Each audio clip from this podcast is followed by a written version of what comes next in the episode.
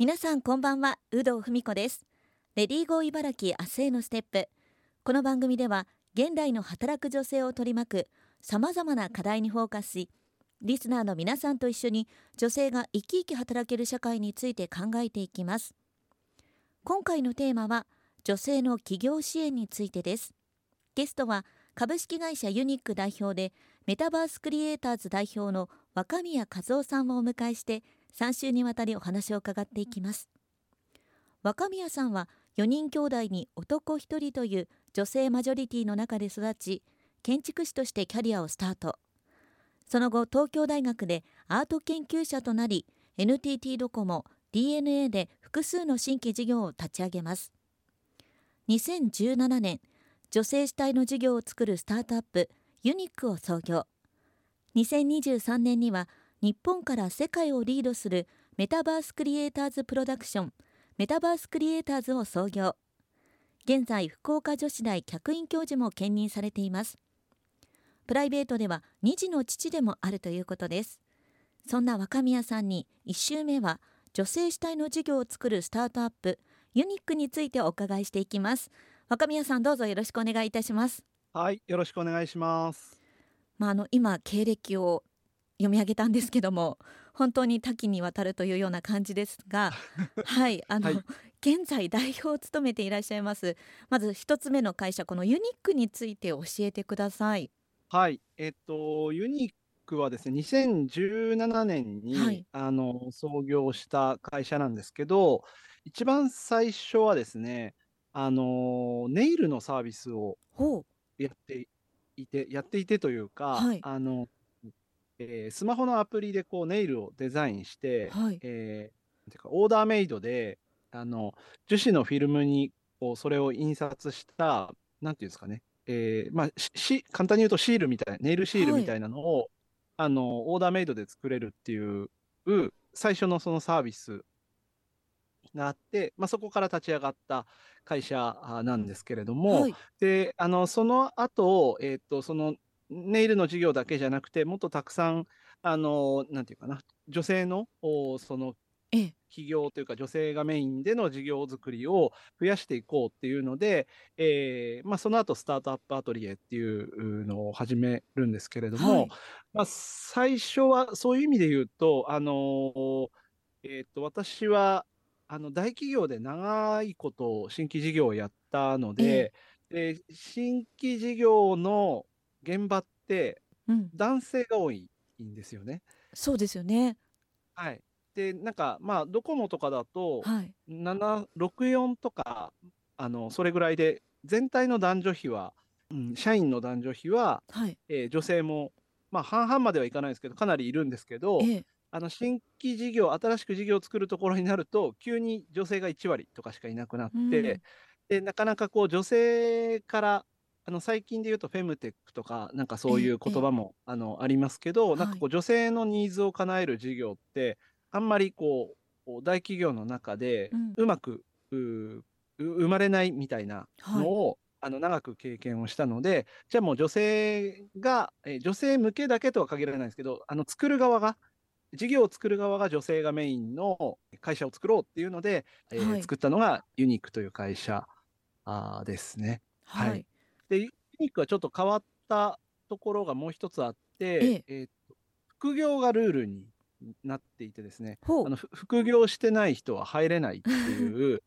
ルールでスタートしたあの事業、あ事業というか会社で、うんうん、で、最初、まあネイルの事業をやってたんですけど、それがある程度こう立ち上がってきた段階で、はい、まあそのネイルの事業をずっとやっていきたいかというと、もともとのその、えー、会社のを作った目的が、もっとこう女性がメインになって事業がいっぱい立ち上がっていくといいなっていうことを、えー、思っていたので、はい、ネイルの事業だけをやる会社ではなくてネイそのネイルの事業をやってた会会社は分社化して子会社にして、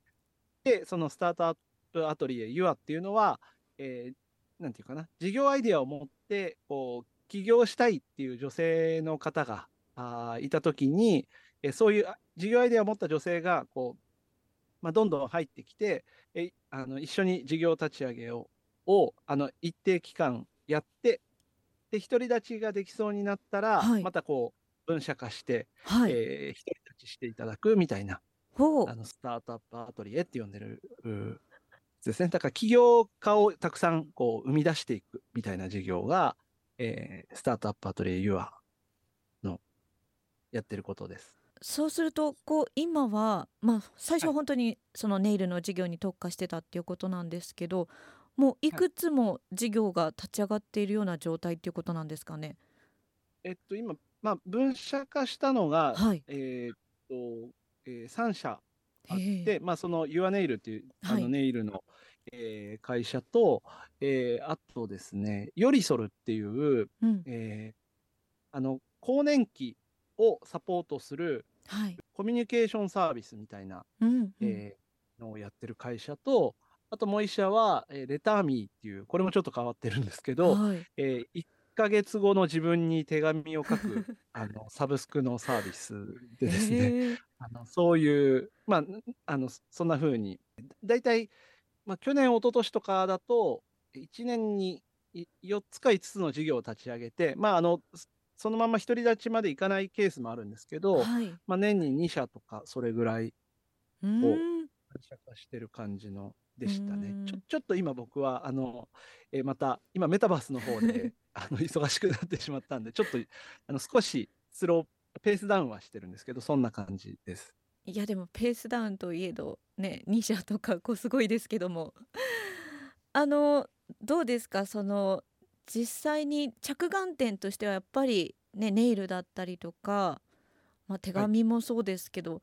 女性ならではのこう企業の視点だなみたいなところっていうのは何か感じたりしますか？そうですね。なんかあのあんまり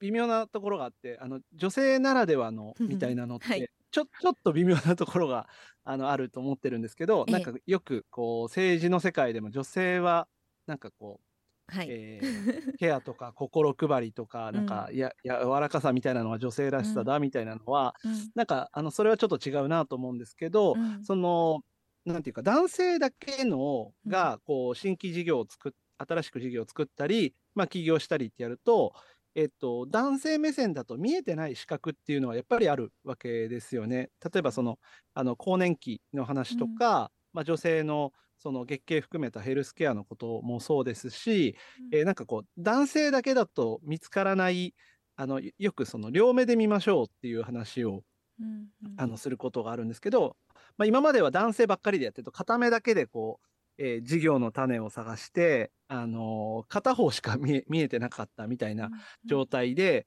うん、えー、やってきたのを、まあ、それを女性もその事業を作る側になると、こう両目で見れることで視野も広がるし、なんかこう初めてこういろいろ立体感もあの片目だと分かんない立体感が見えるみたいな、うん、なんかそういう感覚ですかね。うん